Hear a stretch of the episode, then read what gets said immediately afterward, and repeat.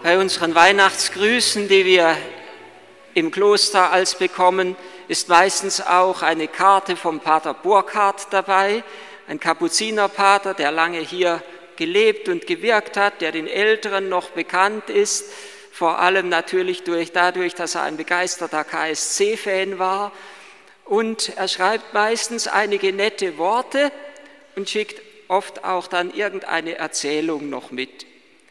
Dieses Jahr war es die Erzählung von einem König, der alles hatte, was man sich nur wünschen kann, der Reichtum hatte, der sich und seine Krone zu Ansehen und zu Ehren gebracht hat, der Weisheit hatte, der viel Lebenserfahrung hatte, der Verhandlungen geführt, Kriege geführt hatte und bei all dem in seiner Würde nun etwas einsam geworden war. In dieser Einsamkeit erinnerte er sich daran, dass er gehört hatte von drei anderen Königen, die einmal aufgebrochen waren und zu irgendeinem entlegenen Ort, zu einem Kind in einem Stall gefunden hatte und dieses Kind hätte ihr Leben völlig umgekrempelt. Und so entschloss er sich ebenso aufzubrechen. Er legte alle Zeichen seiner Königswürde ab und das Einzige, was er mitnahm, war ein Stab. Er war mit goldener Farbe und Gold überzogen.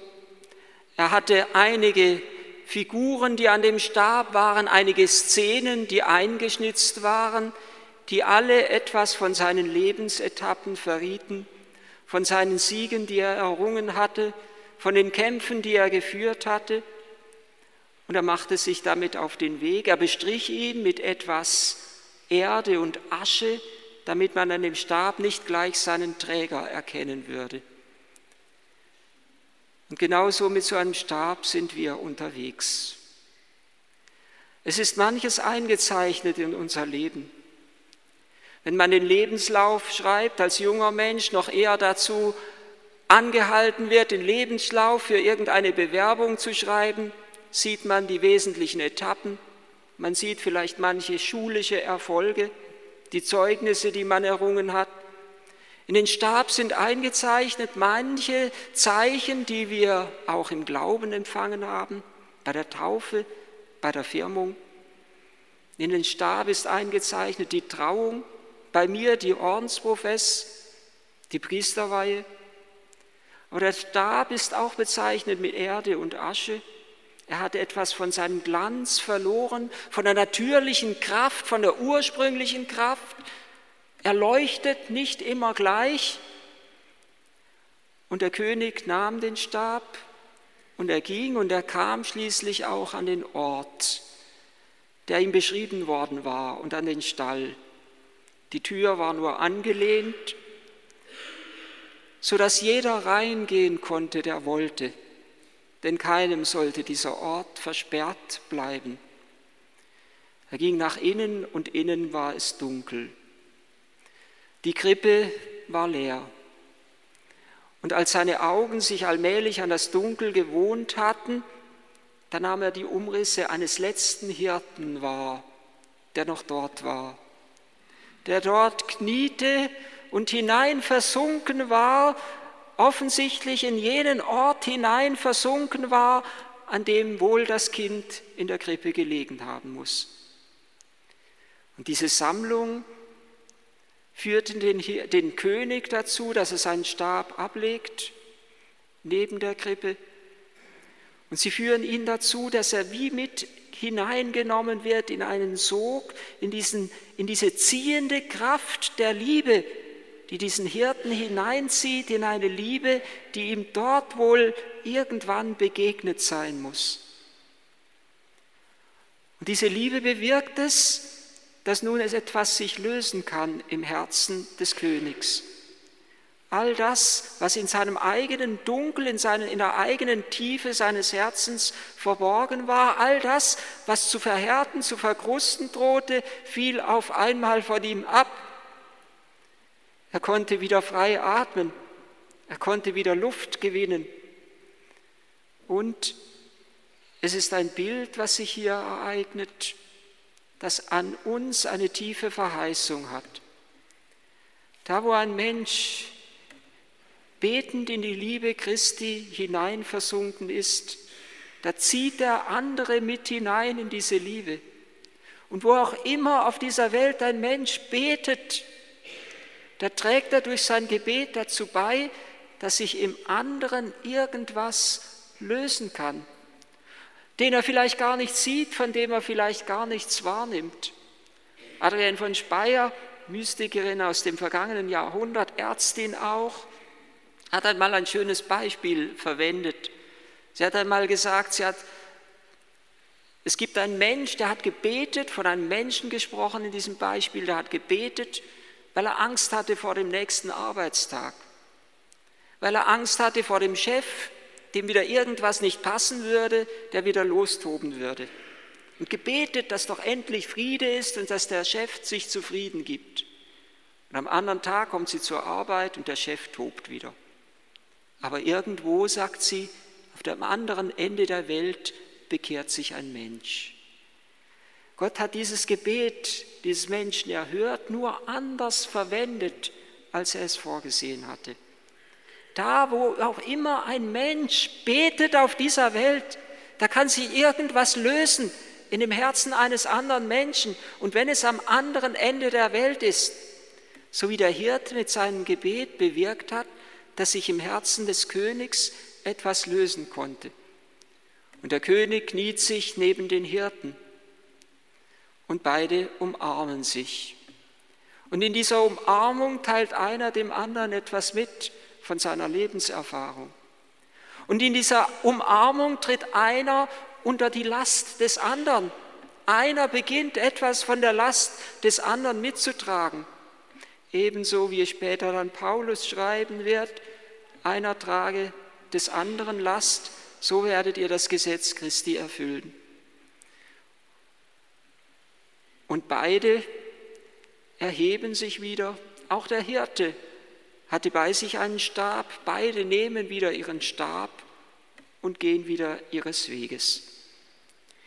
Nach einer Weile merkt der König, dass sein Stab ganz anders in der Hand liegt und er merkt, dass er den Stab des Hirten hat. Und einen Moment überlegt er und dann hält er ihn fest, umschlossen mit seiner Hand und geht entschieden seinen Weg weiter. Und als er auch zurück ist in seinem Reich und als er wieder die Zeichen und die Insignien seiner Königswürde angelegt hat, da bewahrt er diesen Stab des Hirten. Man will ihm einen anderen, einen würdigeren geben, aber er besteht darauf, dass er diesen Stab nicht mehr aus der Hand legen muss und nicht mehr aus der Hand legt. Die Begegnung mit diesem Hirten, der ihn hineingeführt hat, letztendlich hineingeführt hat in die Tiefe der Gottesbegegnung, ist ihm wichtiger geworden als aller Ruhm und allen Sieg, den er im Laufe seines irdischen Lebens erreicht hatte. Und der alte und der neue Stab sind ein Bild für jenen heiligen Tausch, den wir in der Weihnachtsnacht immer besingen. Ein heiliger Tausch hat sich vollzogen. Dein göttliches Wort wurde ein sterblicher Mensch, damit wir sterbliche Menschen zu göttlicher Ehre, zu göttlicher Würde, zum göttlichen Leben gelangen. Dieser alte und der neue Stab ist auch ein Bild für das alte und das neue Jahr, in das wir hinübergegangen sind in der vergangenen Nacht. Wir waren ja ebenso an der Krippe, am Altar hier. Der tiefste Übergang eines Menschen, vom alten in den neuen Menschen, in die neue Existenz in Christus hinein, vollzieht sich immer in den Sakramenten. Wir lassen den alten Stab zurück der gezeichnet ist auch von manchem Unguten, mancher negative Abdruck in unserem Leben, manche negativen Erfahrungen, manches negative Wort, was sich gleichsam wie ein Fluch auf unser Leben gelegt hat. Du wirst nie, mit dir wird es doch nie besser. Du weißt, du warst, war doch immer schon so mit dir. Und in die, in, im Nu sind wir hinein verbannt in den Bereich des Dunkels, aus dem wir aus eigener Kraft nicht mehr herauskommen. Wir legen den alten Stab ab, wie wir das alte Jahr zurücklassen.